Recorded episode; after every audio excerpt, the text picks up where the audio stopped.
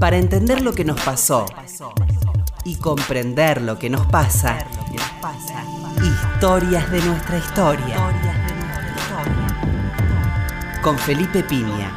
Historias de nuestra historia. Aquí, con Felipe. En la radio de todos. En la radio de todos.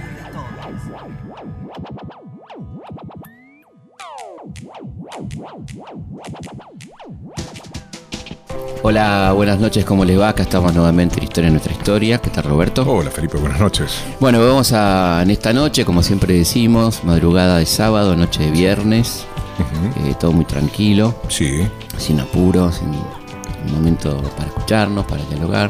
¿Cuánta gente pone me gusta en, en tu cuenta de Twitter? Viste que por suerte, yo creo que nos han beneficiado mucho con el cambio de horario, estamos muy Sí, sí. contentos. Eh, déjennos en este horario, estamos fenómenos. De 0 a 1 los sábados, este, sí. muy lindo. Y es un público que escucha, ¿no? que tiene, es un momento de la- del día que te permite escuchar, oír lo que se está hablando. ¿no? Y bueno, hoy vamos a hablar de rock y política, sobre el, rico, el libro Rock Politic de Juan Ignacio Provéndola, eh, editado por Eudeva, donde vamos a recorrer 50 años de, del rock nacional ¿m? en diferentes etapas. Eh, ¿Qué tal Juan Ignacio? ¿Cómo estás? Gracias por venir. Buenas noches Felipe, hola a todos, gracias por la invitación, muy favor, contento. es una linda hora para el rock. La verdad que sí, sábado de la noche, ¿qué más obviamente pedir, no? iremos escuchando a lo largo de todo el programa música de rock, ¿no? De rock nacional. Y bueno, la, la- la cuestión interesante eh, es arrancar un poco por el rock en sí, ¿no? ¿Qué es el rock and roll? ¿Cómo nace el rock and roll? Eh, obviamente en los Estados Unidos, cómo es esta movida inicial del rock, ¿no? Bueno, muy interesante, eh, tan interesante que me vi hasta casi obligado a tener que introducir un capítulo como para explicar el, el eje cartesiano, eh, cartesiano en el cual surge el rock para entender después por qué es que llega a Argentina y, y- y- y lo adaptamos y lo adoptamos, ¿no? Con, con tanta fruición. Bueno, surge el rock entre los 50, pero sobre todo en, la década del, se- del 60, ¿no? En Donde tenemos desde, bueno, el capítulo Vietnam como una de las escenas más cruentas de la Guerra Fría, el Mayo francés, la Primavera de Praga, protestas Sí. estudiantiles en China, movimientos descolonizadores en África, la aparición de la píldora conceptiva y como si el mundo no nos alcanzara, además tenemos la llegada del, hombre a la luna como un hito. Ujú. Pero yendo al, al origen, ¿no? Al, esperamos 57, pon- pon- ponele 55, ¿no? Correcto. ¿Cómo fue ese origen de esos Bill Haley y esos personajes? ¿Cómo fue esa cosa? Y bueno, surge un poco, eh, contrariamente a lo que el imaginario popular creería, más como una necesidad de, de dispersión en una, bueno, en una época de posguerra, sociedad de bienestar, donde aparece el joven como un nuevo sujeto para el mercado, ¿no? Es decir, Claro. una persona que tiene plata en el bolsillo y que ya no depende de la, de la que le den los padres. Entonces, bueno, Rebelde sin causa, digamos. Exactamente, claro, como la película eh, que, bueno, un poco habla de eso, de una juventud que empieza a tener más herramientas e instrumentos para, para relacionarse con el sistema. Entonces, Ahí ese tenés una primer- frase, perdón, ¿no? una frase que creo que sirve para ilustrar en esa película, no sé lo que quiero, pero lo quiero ya, ¿no?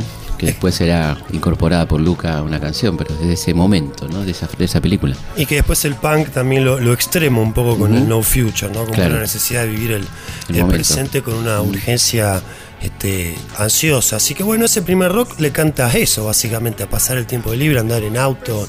eh, Letras muy pasatistas. ¿no? Sí, salir con chicas, porque Claro. el sujeto del rock era el hombre, ¿no? Claro. Era, era absolutamente machista y patriarcal. Eh, después se empieza a politizar en, en ese diálogo que se establece con Inglaterra, cuando bueno, una serie de próceres del rock negro viajan hasta Inglaterra y ahí lo conocen los Rolling, y ellos son los que de alguna manera toman ese discurso y le agregan otra, otra línea literaria hasta que bueno, después se produce el último reflujo cuando ese rock inglés vuelve a Estados Unidos y el que cierra un poco esto, como diría John Lennon, el culpable de que los rockeros tengamos la obligación de decir algo que es Bob Dylan. Bob Dylan, ¿no? el, padre, el padre de todos, digamos. Claro, que es el que convierte al rock un poco en, en- en la bandera de una juventud revulsiva o antisistema, lo cual, bueno, parece una frase bastante obvia, pero después profundizando le encontramos sentido. Así que ese es un poco el rock. ¿Cuánto tuvieron que ver los beatniks en todo esto, no? El Kerouac y todo esa. ¿Cuánto, cuánto tuvieron que ver con el rock? Muchísimo, porque justamente son los que en algún punto le agregan como una especie de, de necesidad existencial, ¿no?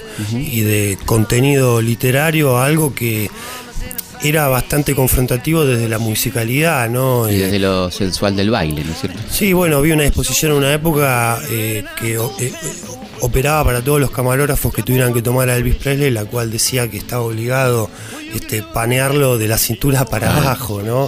Es decir, que Elvis sin decir nada y hasta inclusive después eh, manifestándose inclusive amigo de Nixon y esa última etapa medio bizarra donde él estaba obsesionado por ser agente del FBI, fijémonos que hasta inclusive siendo un tipo casi de derecha terminaba teniendo un, un elemento disruptivo, ¿no? Claro. Elvis Pelvis. Elvis Presley está Claro, claro. sí, sí. Y No, y bueno, y ahí, este- ahí entramos entonces con estos Bindi que son como una ruptura, ¿no? En el discurso clásico y, y habilita, como bien decís, a, a un rock distinto de alguna manera, ¿no? Ese, ese momento que podríamos situar en fin de los 50, más o menos, ¿no? Sí, sí, sí, absolutamente, donde los libros eran tan importantes como los discos, ¿no? A la, a la hora de, la- de- de definir las influencias. Ujú. Y esta idea de, de- no sé, estoy pensando en Kerouac en el camino, ¿no? Esa cosa de, búsqueda imposible de encontrar, ¿no? Una cosa de... El otro día fui al recital de YouTube y la era todo un momento, era una gran carretera kerouaciana que no terminaba nunca y era un recorrido, viste, así como... Seguimos en el camino, ¿no? Sí. De alguna manera, ¿no? Y bueno, 60 años cumple el rock como cultura eh, y en Argentina 50, fíjense que duró más que el tango, es decir, como una expresión capaz de generar una obra inédita y novedosa, ¿no? Y el tango se espeja en cosas de la década del 20, del 30. Sí, hay poca producción nueva por ahí. Hay, pero no tanto. pero no tan popular, no, no, no, no atraviesa la sociedad como, como grupos de rock hoy que siguen saliendo y que siguen estando ahí en las paredes de las habitaciones de los jóvenes, ¿no? Claro. Esta, esta etapa, antes de entrar a la Argentina, ¿no? Esta etapa inglesa es tan interesante, ¿no? Esta idea de la, llegada del rock a, Inglaterra y cómo los tipos le dan ese contenido de, de la clase trabajadora por ahí, ¿no? Que tenía la cultura eh, popular británica de alguna manera, ¿no? Sí. ¿Cuánto hay de eso y cómo fue ese proceso, digamos? Y sucede no solo con los inicios del rock, vos fíjate que se repite esa misma matriz en el surgimiento de- del heavy metal y el punk. El heavy metal surge en Birmingham, que es una ciudad industrial, cuna de Black Sabbath, de Judas Priest, y lo mismo con el, con el punk, ¿verdad? Que fue una mezcla también de, de, de expresión del movimiento obrero, más alguna influencia musical que llegaba de Jamaica, ¿no? Porque el Claro. reggae también fue esto, una precuela de, del punk rock. Es decir, que siempre parece que el rock necesitó irse a Inglaterra para tener ese sustrato proletario que, que Estados Unidos no se lo daba per se, ¿no? Claro. Lo hacía en todo caso espejándose en lo que los ingleses este, les Claro, explicaban. totalmente. Y yendo a la Argentina, ¿cómo, ¿cómo es el origen de esto? ¿Cómo empieza el movimiento en Argentina? Bueno, hubo una, una prehistoria que tiene que ver también con ese primer rock. Bill Haley estuvo en Argentina y se generó un furor tremendo. La ¿Cuánto gente. estuvo, vieja? Eh, fines- 58, en la época de Frondizi. No, qué grande. Sí. Estaba el furor de, de Bijali, claro. Y la gente bailaba, las crónicas de época cuentan que la gente bailaba alrededor del obelisco, Mm. lo cual nos da cuenta de que ese rock a lo mejor no era tan contestatario como lo creemos, porque si no no hubiese estado tan habilitado, no se le hubiesen. Claro. habilitado tantos espacios, Claro, ¿no? claro. Este, Bill Haley creo que tocó en el Gran Rex, o sea, en plena calle Corrientes, una institución de, de la cultura del Catedral. espectáculo. Exactamente. Pero después, bueno, lo que se considera rock nacional, que es un término bastante polémico porque fue instalado por la última dictadura militar. Charlie prefiere decir el rock salió mal. Claro. Yo me sumo a eso. Sí. Yo me sumo a eso. Música Eh, progresiva se le decía. Sí, eso que le instaló Claro. la revista Pelo, música Claro. pop, música beat. No se le decía rock. No se le decía rock hasta entrada a la década del 70. Sí. Es muy curioso eso. Cuando ya el rock como tal estaba instalado como etiqueta en la góndola del sistema. Claro. Desde fines de la década del 50. Bueno, surge con, con un grupo de músicos. Siempre hay una polémica bastante importante acerca de si la hora cero fue la balsa, los gatos de- del año 67 o si en verdad fue un disco de los Beatniks. Me refiero a un grupo de Morris, Javier Martínez, Pablito Saguri, que lo lanzaron un año antes de la balsa. Es una discusión bastante contaminada porque en definitiva termina siendo eh, en virtud de, de la legitimidad y la aceptación que le da el mercado. Porque Claro. ¿cuáles son los argumentos? Que la balsa, si bien fue, fue posterior al simple de los Beatniks, vale porque vendió 200.000 copias Claro. cuando el disco de los Beatniks vendió 200 nada más. Claro, claro. O sea, por Y la eso Charlie rock nació mal, ¿no? ¿Y la cueva cómo, cómo jugaban todo esto?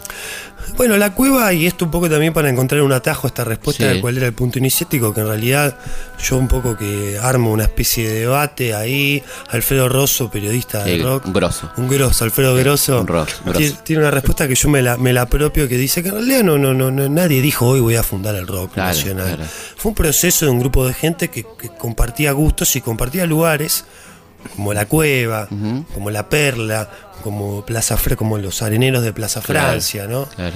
Este, eran ahí. La feria hippie. Claro, este, en Que realidad- sería después la feria hippie, todavía no lo era. Claro, vendría posteriormente, Claro. ¿no? Este, así que sí, eran lugares que coincidían y que fueron como el arenero de, de Pero esa ahí había gente muy distinta, ¿no? Porque ahí lo tenías a, a Sandro, por ejemplo, en la cueva, ¿no? Para decir, digo, que venía del rock, del rock este más clásico, ¿no? Claro, Sandros del Fuego, Claro. más la línea Elvis, una cosa bailable. claro. Pero bueno, también sucia porque él venía de venía de Valentina Alsina, Claro, ¿no? claro. Este, tenía toda esa cosa irradiante del Villa conurbano. Industriales. Exactamente. Claro, sí. Em, Sí, Y la influencia que eh, eh, Juan Ignacio había hablado en otro de sus libros, que es el tema de Villa Gesell, de la playa y el rock. acá, pues yo soy de Gessel. claro. Nací y criado. Bueno, Gessel es una de las cunas. De hecho, tengo un libro que se llama Villa Gesell Rock and Roll. Sí, que lo estaba contando recién Roberto. que es anecdotario de una de las cunas del rock en Argentina, ¿no? Bueno, también es interesante ese proceso de cómo aparecen, porque en el medio se tejen muchas cosas. Eh, la aparición del turismo como un derecho, ¿no? Claro. Eh, introducido por Perón. Hasta ese entonces el, turi- el turismo balneario era una cosa de la aristocracia.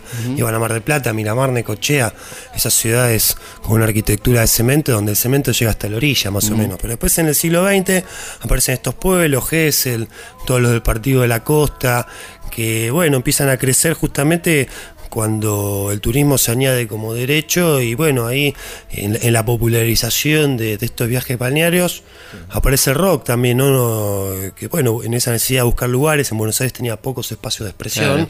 es que se le encuentra mucho, no solo el rock, el cine también, ahí va Leonardo Fabio cuando...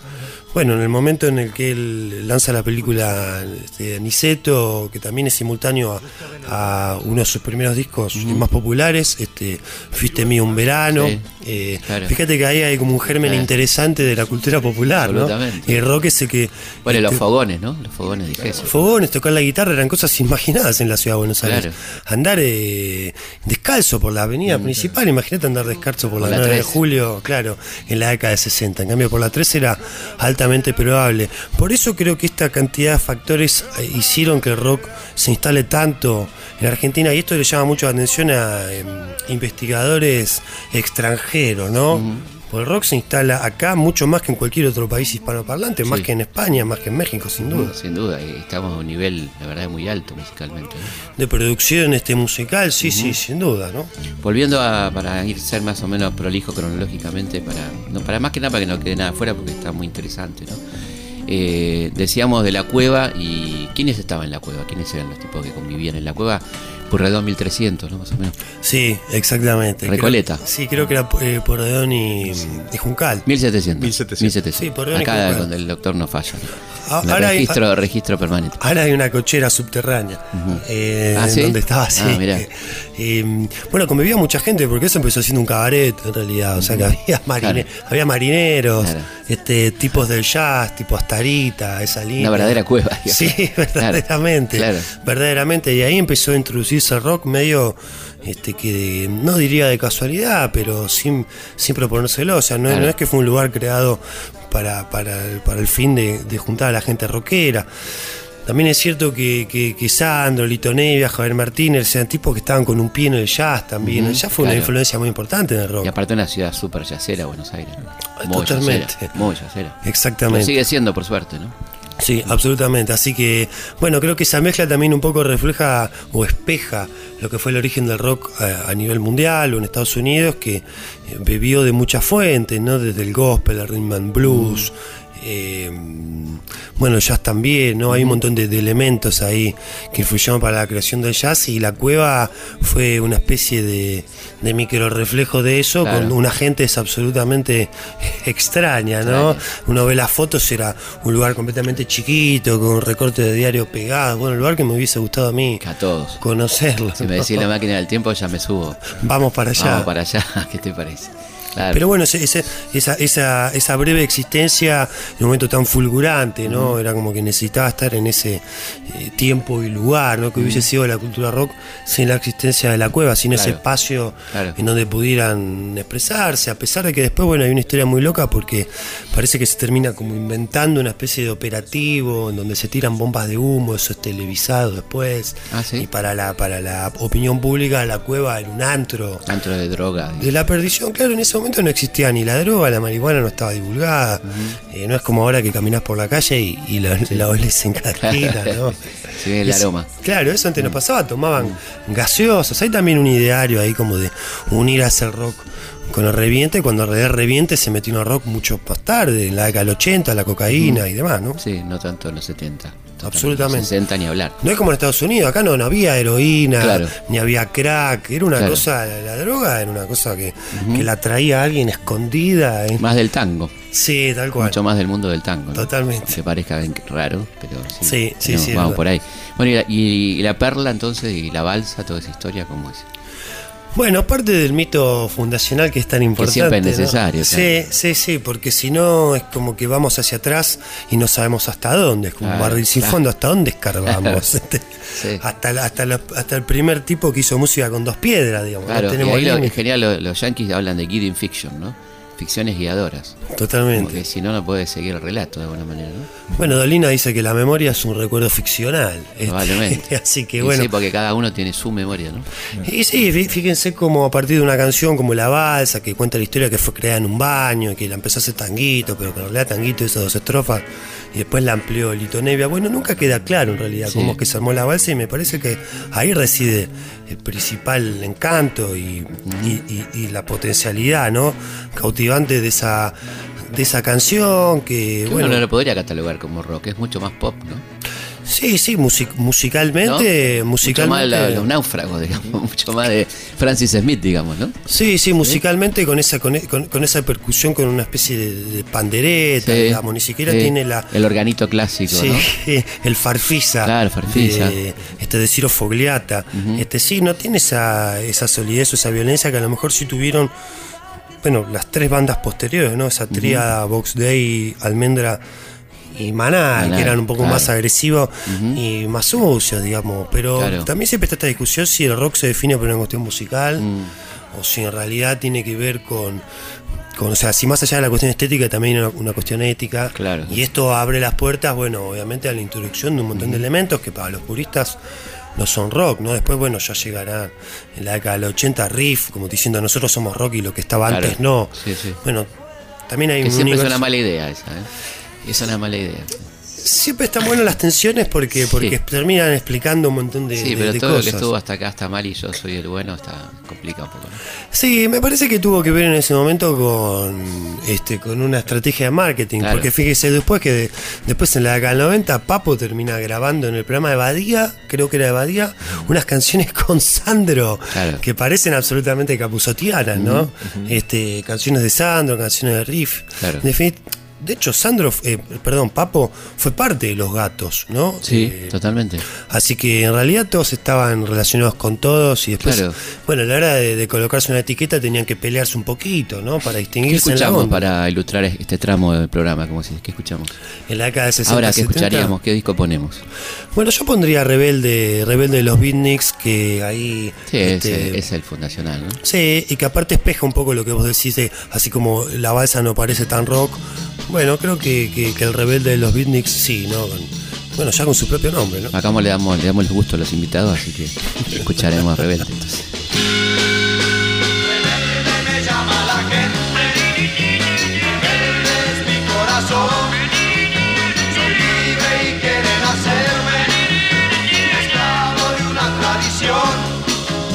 Todo se hace por interés, pues este mundo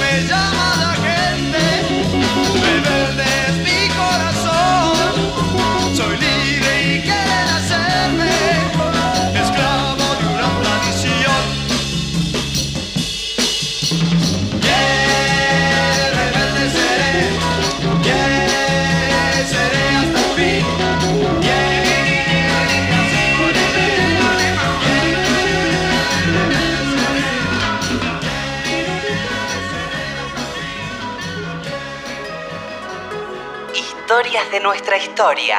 Historias de nuestra historia. Con Felipe Piña.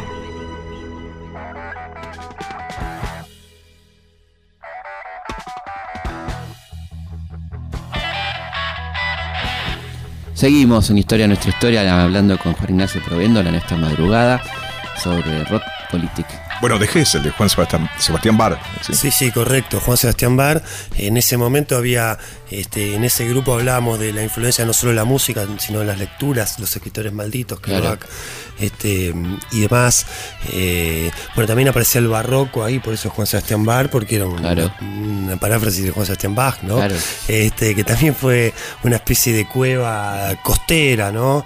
En un lugar, en una época donde abrir un bar eh, era simplemente alquilar un departamento, correr los muebles y poner una barra, así se hacía un bar. Y claro, claro. Este, y ahí estuvo el encanto, ¿no? También como una, una cosa pre-punk.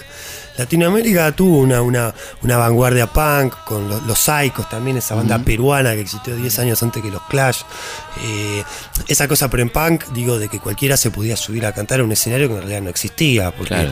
el escenario era una cosa imaginaria, era, bueno, este cuadrado es el escenario, ¿no?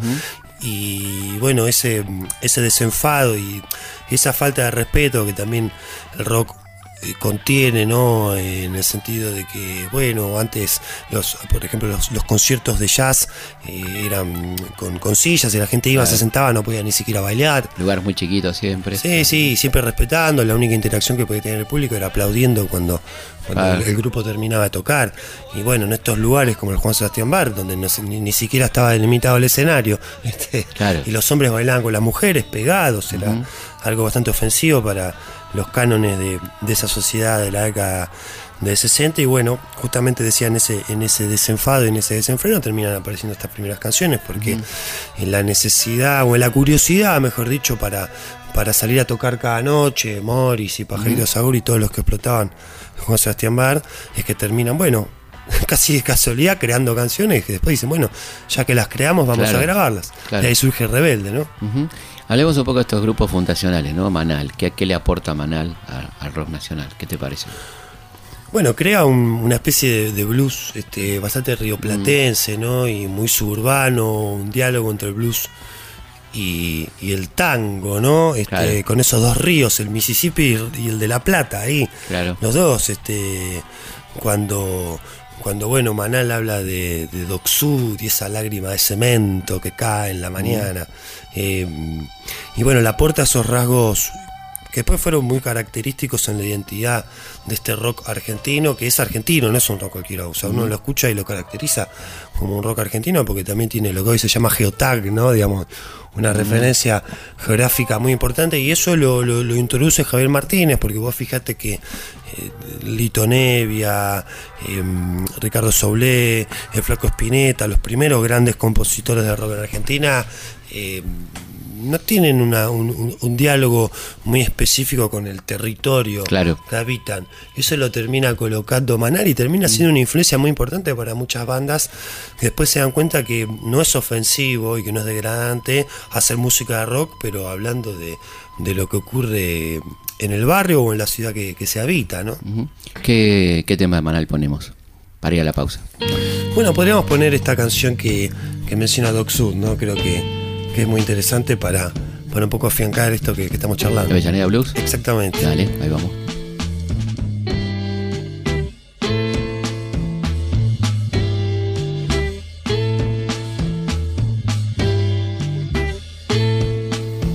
Historias de nuestra historia.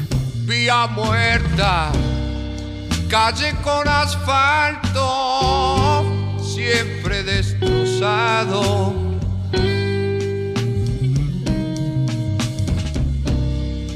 Tren de carga, el humo y el hollín están por todos lados. Hoy llovió y todavía está nublado.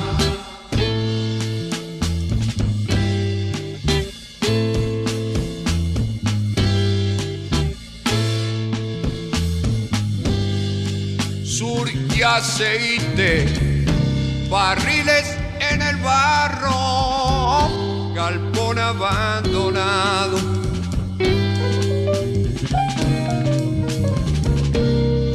Charco sucio,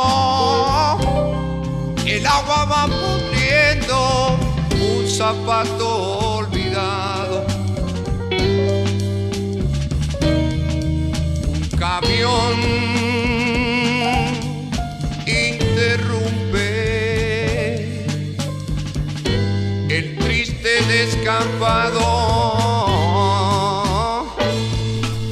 Vamos a la pausa y seguimos hablando con Juan Ignacio Provéndola sobre su libro Rock Politic. Estamos pasando muy bien, escuchando buena música, así que no se vayan, ¿eh? ya volvemos. Dudas, sugerencias, comentarios. Comunicate con Historias de nuestra historia a través de nuestro mail. Comunicate con historias arroba radionacional.gov.ar. Seguimos en Historia nuestra historia, charlando con Juan Ignacio Provéndola sobre su libro Real Politic, que es este Rock Política. Real Política es otra cosa. Rock Politic, que es por Bueno, pero es un supuesto- juego de palabras Claro, con Real Política, Real así que no claro. estuviste para nada mal. Eh, sobre rock y política en Argentina. Eh, hemos hablado poco de política y mucho de rock hasta ahora, este, pero bueno, no importa. Este, estábamos hablando un poco de, de- de esta geolocalización por ahí que permite Manal, este grupo tan importante, ¿no? ¿Y cuál te parece que fue el aporte de Bob Day, por ejemplo, a, esta- a este origen del rock, ¿no? A estos inicios del rock. No tanto el origen, sino inicios por ahí. Y bueno, Box Day creo que amplió ese eh, universo, eh, ese universo de, de- de diálogos con, con símbolos que parecen sagrados, ¿no? Pienso en la Biblia, Claro. que digamos, no, habría nada más lejano de la cultura rock que la iglesia. Y sin embargo, eh, digo, no habría nada más lejano, a pesar de que muchos utilizan un montón de, de- de símbolos y de lenguaje de, del catolicismo en particular, ¿no? Pero bueno, la Biblia demostró que, bueno, es un libro también muy rockero, ¿no? Sí, Eh, lleno de símbolos. Sí, absolutamente, y, y muy disruptivo y, y confrontativo. Eh, y fíjate que la Box Day dialoga con la Biblia sin parecer que, que son chupacieros, digamos, No. o obsecuentes o evangelizadores, como si son un montón de grupos más contemporáneos, que hoy vas un montón de vas a cualquier iglesia evangelista a esta hora de la noche. Suena una batería y- en la guitarra. Sí, escucháis eh, guitarra distorsionada, Claro. ¿no? Hasta que medio que te, te interpela Claro, claro. un poco. Completamente, claro. Este, así que me parece muy interesante el, el aporte en ese sentido, ¿no? En que amplía el, el- el universo de, de diálogos con los símbolos, ¿no? Que no se ciñen estrictamente a, a proclamas antisistema, de hecho, entre comillas, ¿no? Porque ¿qué soy antisistema? Sí, Es claro. muy difícil trazar esa línea. Sí. Bueno, y hasta ahora, hasta este momento que podríamos hablar del año 67, 68, ¿no? Por ahí. ¿Cómo fue el vínculo de este rock con la política? Fue más bien indiferente, Felipe te diría. Eh, no sé si había una conciencia política muy clara en el sentido de decir, bueno, el rock se plantó en contra del poder político. También hay un dato que no es menor, digamos, el rock como lo conocemos, ¿no? Surge en el 65, 66, pongamos eh, 66, 67, ¿no? Pongamos 66. Plena onganía, digamos. Claro, de ahí hasta el 83, es decir, en las dos primeras décadas, el- la, la- la cultura rock se fue moviendo en gobiernos anticonstitu- anticonstitucionales, ¿no? En donde eh, lo político estaba muy disminuido, Claro. estaba prohibida la militancia, la práctica política, la política estudiantil. Eh, como el lenguaje eh, estaba casi desaparecido con el respeto de la utilización de esta Sí, sí, sí, palabra. sí. Eh, entonces, digamos que su diálogo político, inclusive hasta en la dictadura, es bastante polémico, ¿no? Su rol de si fue resistencia o no. León Gieco dice, o sea, no jodamos. Eh, textual, ¿eh? Dice, no jodamos, resistencia fue Rodolfo Walsh. Claro. Eh, Recién a partir del 83 me parece que sale una dimensión de lo político más consciente, en donde el músico de rock, bueno, entiende que, que la política ya no remite a ese mundo al cual confrontar, sino que provee de, de herramientas de interpretación de la realidad que son, que son válidas. Claro. Después hablaremos puntualmente de, de esa etapa, ¿no? De la dictadura, pero quería ir, ir recorriendo algunos de los, Sí, el de los íconos, el primer hito de acercamiento entre rock y la política que podríamos este, caracterizar de esa época iniciática su- sucede en el año 73, específicamente cuando Héctor Cámpora gana las elecciones después de 18 años de proscripción Claro. del peronismo. Y bueno, un grupo de militantes jóvenes, Cámpora sabemos que también hay que reconocerle que un poco que introduce la militancia joven a, a ese peronismo que está a lo mejor muy concentrado desde su parte orgánica en el movimiento obrero. Claro. Y estos jóvenes, bueno, le, le- le hablan de, un- de una expresión artística incipiente y le dice, bueno, no sé si te parece que a lo mejor hagamos un festival. Y bueno, y surge el emblemático Festival del Triunfo Peronista que se hizo el, el fines de marzo en el Estadio de Argentinos Juniors, eh, donde estaban Sui Generis, eh, Pescado Rabioso, que es la banda de Spinetta, estaba Papo, Lito Nevia, eh, Raúl Porcheto, que en el afiche le, pu- le pusieron Rubén. Y fíjate qué machista que era ese rock de la época, que la única mujer que estaba en el afiche, en vez de ponerle Gabriela, le ponen Gabriel. Claro. Eh, y bueno, es muy, inte- es muy interesante ese, ese festival que empieza tocando Billy Bonnie la pesada de rock and, roll, el rock and roll y después se larga a llover terriblemente y se suspende. Eh, pero bueno, es muy interesante, primero porque los músicos aceptan en realidad porque era la primera posibilidad que tienen de tocar ante, un gran, ante una gran audiencia, ¿no? No tanto porque comulgaran con el peronismo. Claro. Estaba metido ahí Jorge Álvarez también, Claro, que yo, Mandioca, que hizo la baja. eh, Lo cuento cortito, pero yo en las Tipo, un tipo impresionante, la historia de Jorge Álvarez. Absolutamente. Un libro, ¿no? Edi- Editor literario también. Sí, no, digo, la vida de él es un libro. Es digamos. un libro, ¿no? Que no se ha Sí, hecho todavía. Mafalda, digamos, tantas cosas. ¿no? Bueno, ahí tenés un nuevo libro. A vos, a vos que te interesa mucho también la. A vos que te interesa mucho analizar los procesos históricos a través de la cultura popular. Ese ¿no? es un tipo clave. Este, eh, eh, sobre todo en esa época. Em, La tapa aquella con, el- con la pera grande. el, que vos no podías no inferir Perón, Perón. con Claro, esa tapa. claro, Pidámosle peras a mandioca, ¿no? Era Claro. un compilado de esas primeras bandas. Billy Bond, yo presento mucho el libro por el interior y. Bueno, digo un poco que es una gira rockera porque siempre trato de aliarme con, con bandas del lugar para que toquen y después en Capital lo he hecho con, con Pili, con Estuca, los violadores y ahora los invito, aprovecho para invitar los 10 de noviembre, Centro Cultural Nivangio, Colombres al 900, lo presento con Piti Fernández, cantante de Las Pastillas del Abuelo. Vamos a tener un pequeño diálogo, después él va a tocar unas canciones. De nuevo, entonces. Eh, 10 de noviembre, viernes 10 de noviembre a las 20 horas, en el Centro Cultural Nivangio, Colombres al 900, eh, con la presencia estelar de un amigo, Piti Fernández, Buenísimo. cantante de las pastillas del abuelo. ¿Qué sería? ¿El Colombres directorio, más o menos? No, creo que es Colombres cerca de, de Independencia. Ah, independiente. Sí, perfecto. Este, Buenísimo. Así que bueno, después ya les voy a pasar el flyer y demás. Eh, no. Pero bueno, en la presentación siempre muestro unas fotos y cuento esta anécdota que también sirve un poco a vos, Ilustrativa. a vos Felipe te va a gustar, que sirve para explicar procesos complicados de la historia argentina a través de la cultura popular. Eh, Billy Bond, poco antes de tocar, cuenta que se le acerca un tipo de organización y le dice, escúchame Billy, cuando subas al escenario necesitamos que, que nombres y que vitorees Evita, porque bueno, el peronismo estuvo Claro. proscripto y necesitamos como volver a levantar las banderas. Bueno, dice Billy Bond, la nombre Evita, no tengo problema, le va lo mismo, listo. A los 10 minutos aparece otro tipo de organización y le dice, escúchame Billy, nosotros necesitamos que en realidad más que Evita nombres a Isabelita, que es la actual compañera del general, nadie la conoce, como para darle más visibilidad. Y Billy Bond dice, bueno, ¿cómo se llamaba? Isabelita, bueno, listo, el nombre Isabelita. Y después dice Billy Bond que subiendo las escalinatas para ir al escenario, vino un tercer tipo de la organización y dice, escúchame, yo eh, escuché que te pedían nombrar a Isabelita Evita, ¿sabes qué? Mejor no nombres a nadie, deja que, que- que- que las menciones políticas las hagan algunos compañeros que van a agarrar el micrófono. Y Billy Bond, un poco en chiste, un poco en serio, dice, me volvieron tan loco que me tuve que ir a vivir a Bucios. Es verdad, él a las pocas semanas se fue a ir a Bucios para siempre. Él vive actualmente en Brasil. Y bueno, esa pequeña historia Claro. rockera sirve un poco para contar ya esa interna que, que se estaba vislumbrando desde la llegada de Perón a Claro. Ezeiza y que se explica muy sencillamente con esta anécdota rockera, ¿no? que marca el primer acercamiento de rock y la política en Argentina. totalmente. Vayamos a, a un ícono este, grato, ¿no? De un personaje muy importante que fue el Flaco. Absolutamente original, ¿no? Con muy pocas comparaciones, creo, con quién se le podía comparar. Muy difícil, ¿no? Con una poética muy particular. Con él se lo puede comparar. Claro, una cosa única, ¿no? ¿Cómo, cómo empieza este, Almendra? ¿Cómo es esa historia, no? Bueno, vos sabés que la- la- es muy interesante el, eh, esa vinculación con lo político que tiene Spinetta, que un poco lo, lo- actualizó eh, Alejandro Rosich, ¿no? ¿no? El empleado presidencial. Eh, Hoy. hoy, actualmente. Eh, sí, sí, sí. em, En otra época casi un filósofo del rock. Eh, Rosichner Pretendía, por lo menos. Sí, de, de hecho creo que sacó un libro Sí, eh, sí, sí, bastante extraño. Sí, me acuerdo. Porque Rock Politic empieza siendo en realidad mi tesis en la facultad. Eh, y una de las lecturas fue este libro que yo no recuerdo el nombre y que me pareció bastante confuso en ese momento.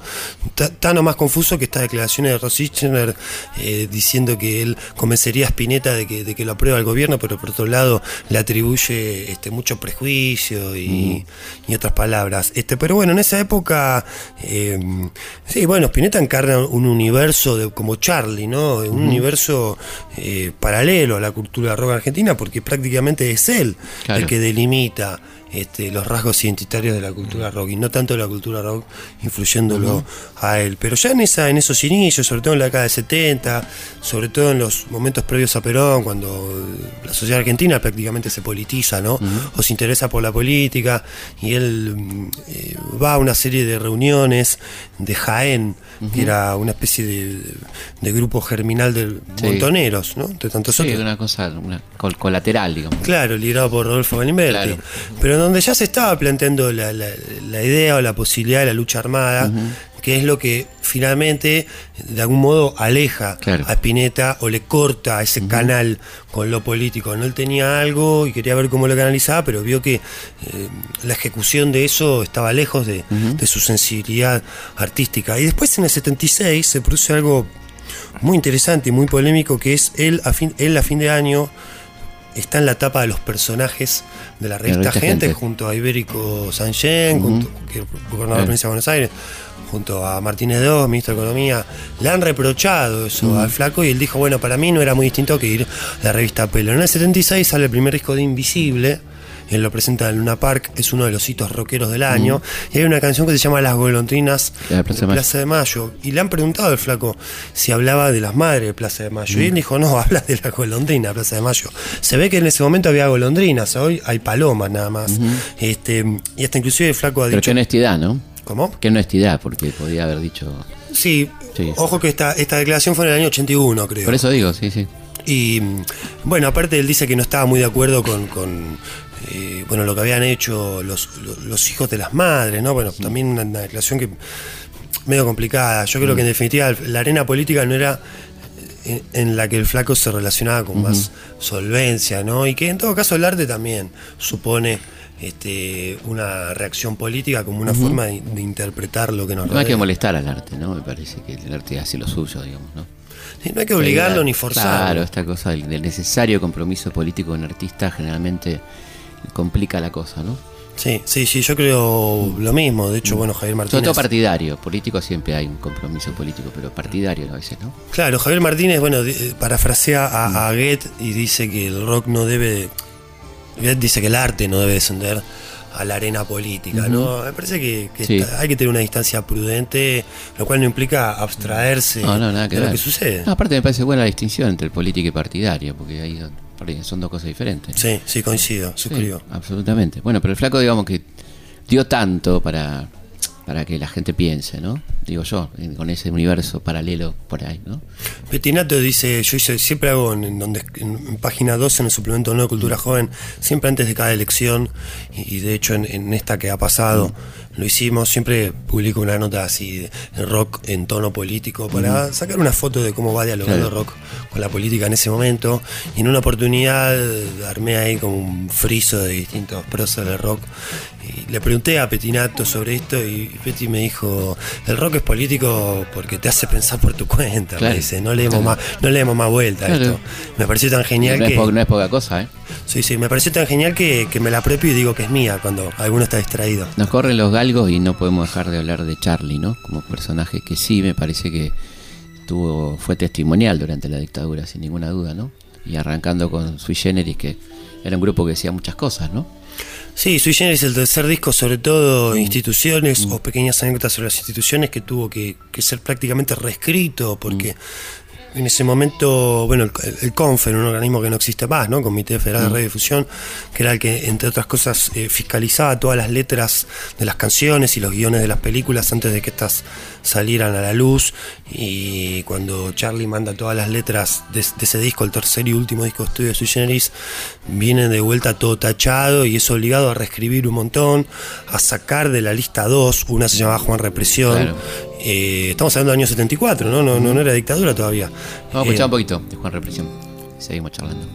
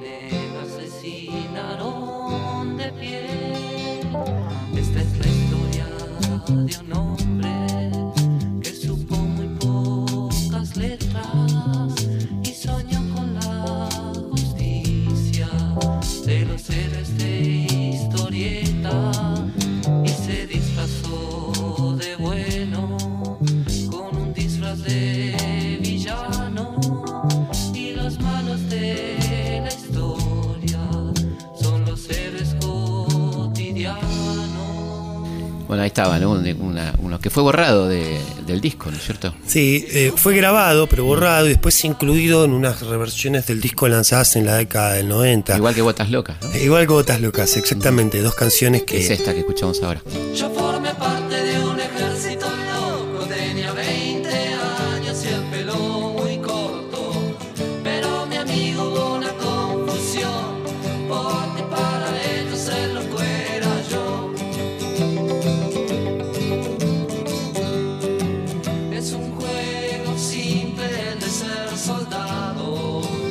Bueno, muy fuerte, ¿no? Para la época. ¿Qué te, qué te parece, no? Claro. Hay una anécdota en donde eh, van a tocar ya en la despedida. eh, hicieron una gira de despedida más allá del Luna Park de Sui Generis, que van a tocar Uruguay y parece que se les paran unos milicos al lado de uno de los bafles y cuando termina la recita se los llevan presos y no se escuchaba, no habían eh, tomado nota. eh, eh, los militares. Bueno, esto da cuenta de la poca sensibilidad que tenían con la cultura, ¿no? Y bueno, cuando llegan a la taquería eh, o al regimiento, no sé, no sé dónde Sí. carajo era, eh, le, le piden a Charlie que, bueno, escriba esa letra que usted cantó. Y, el- y el tipo con una capacidad de arrepentismo y de supervivencia increíble, escribe la letra diferente, Claro. que la, la improvisa prácticamente. Y bueno, la letra decía otra cosa Claro. completamente diferente. Entonces, bueno, lo militar dice, bueno, listo, también, váyase, no era tan grave. Claro. Este, Después, bueno, es interesante porque ya en dictadura, Charlie con Cerú Girán eh, eh, graba una canción que es emblemática, Canción de Alicia en el País, donde el tipo es un avanzado en el sentido de ser el primero que analiza como un todo eh, la, la- la violencia institucional, no solo en la dictadura, sino también en los años previos, en los años de la AAA, ¿no? Claro. Que es algo que Lujo, Vos- eh, hay referencias, ¿no? Exactamente, creo que Felipe, vos podés dar cuenta de esto, que, que el revisionismo histórico tardó un tiempo, Mm, ¿no? En, ¿qué te en- analizar esto como un todo y no solo la dictadura como un compartimento estanco, que es una palabra muy de, de los profesores del Sí, colegio. es una, para yo siempre decía, que daba en la facultad, en la secundaria, la- como el modelo de testimonio, ¿no? Una cosa eh, global de, de- que fue la dictadura, ¿no? Alicia en el país. Sí, sí, sí. Y, y aparte que, digamos, uno como que no se la esperaba, porque Charlie no era un tipo con, con, con- con prédica política, ni que tuviera una inquietud por ese lado, pero bueno, los artistas tienen esas antenas increíbles para sintonizar con el espíritu de época y para poder transmitirlo y resumirlo de una manera que a nosotros nos costaría libros. Sí, o absolutamente. Bueno, después por libros o supuesto, artículos. Los dinosaurios, ¿no? Una obra maestra. ¿no?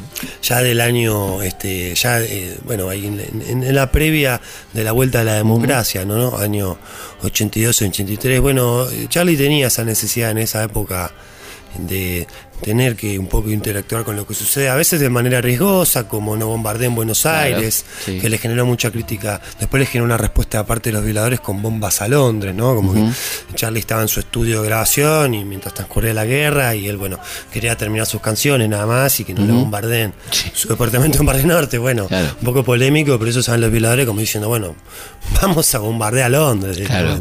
Sí, sí, sí. Cosa bastante difícil, pero una buena expresión de deseo.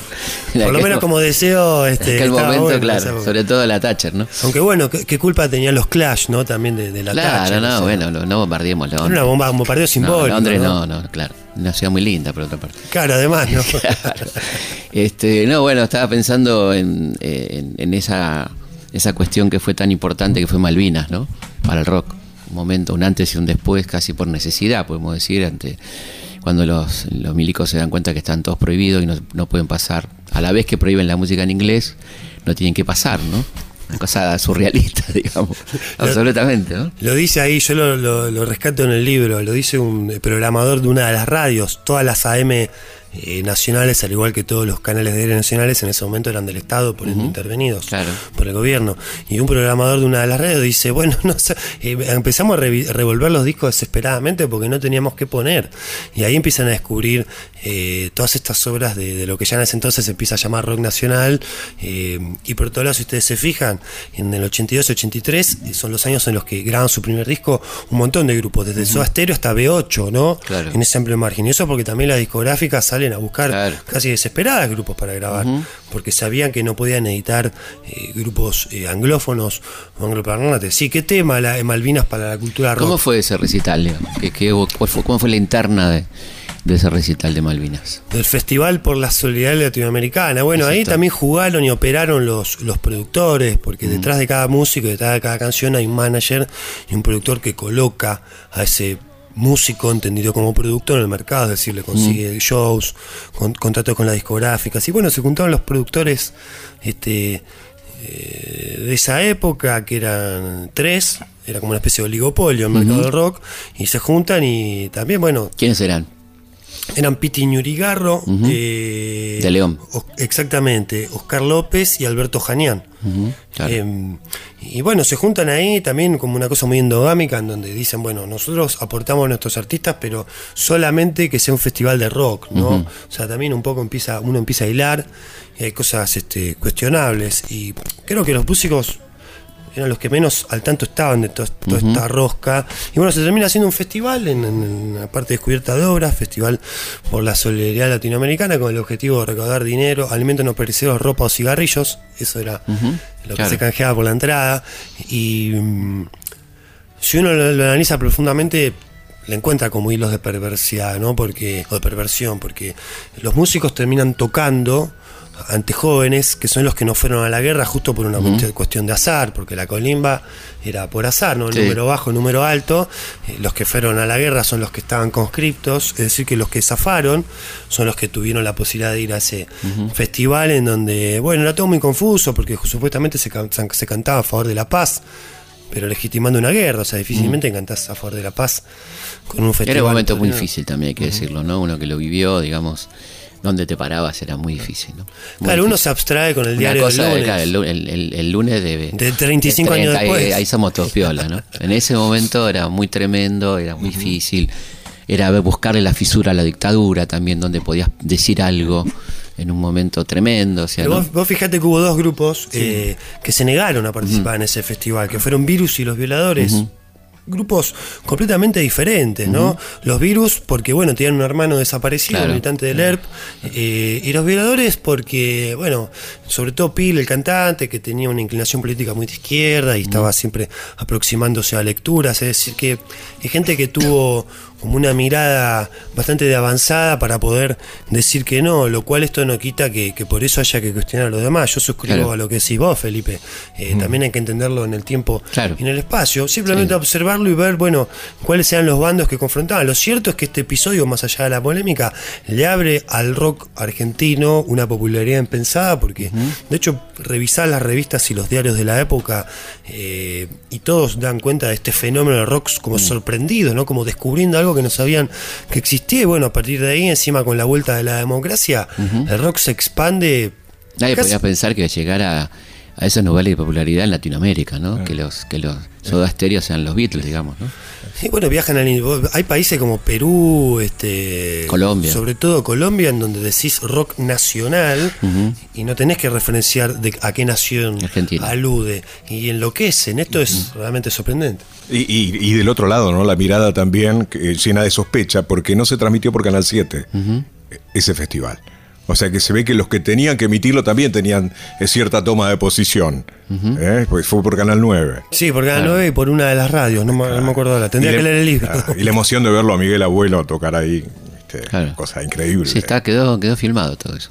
Sí, sí, sí, está en YouTube. Sí. Inclusive hay un Sí. cierre, creo que Ra- eh, Rasguña las Piedras y solo le pido a Dios. eh, en una onda así medio Amnesty, cantando Claro, todos los claro. músicos. Y aparece en la película Los chicos de la guerra. ¿no? Exactamente, Sí. de Camino. Estaba, estamos llegando al final de este programa. Muchas gracias, Juan Ignacio. Recomendamos particularmente el libro Rock Politic, ¿eh? 50 años de rock nacional y sus vínculos con el poder político argentino. Juan Ignacio Provéndola editó Udeva. Este, a mí me dan ganas, no sé qué te parece, de irnos con Sui Generis para quien canto yo entonces, que me parece que dice mucho, ¿no? Sí, sí, sí, la verdad que sí. Ese primer Charlie que ya algo, algo tenía para decir, ¿no? Ujú. Y me parece que es una canción tremendamente clara eh, la- de cómo músico dice, llegará mi mensaje, a quién le canto, ¿no? Pues está. Y nos volvemos a encontrar eh, la próxima semana, como siempre, aquí en Historia Nuestra Historia, viernes a la noche, madrugada del sábado, hasta entonces.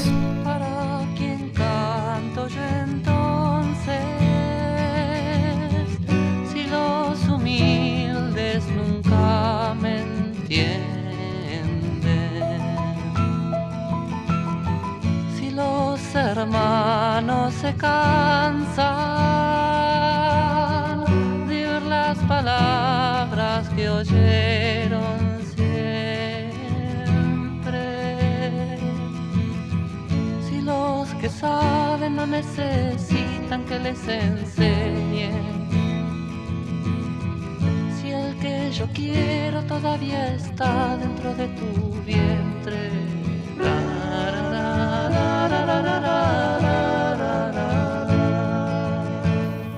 Historias de nuestra historia. Conducción Felipe Piña. Coconducción Roberto Martínez. Archivo Mariano Faín. Edición Martín Mesuti.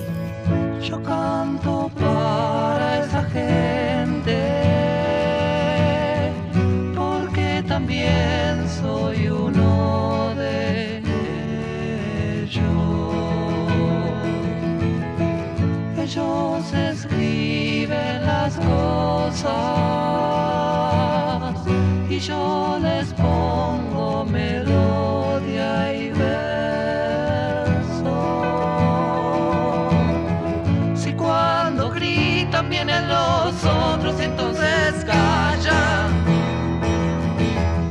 Si solo puedo ser más honesto que mi guitarra.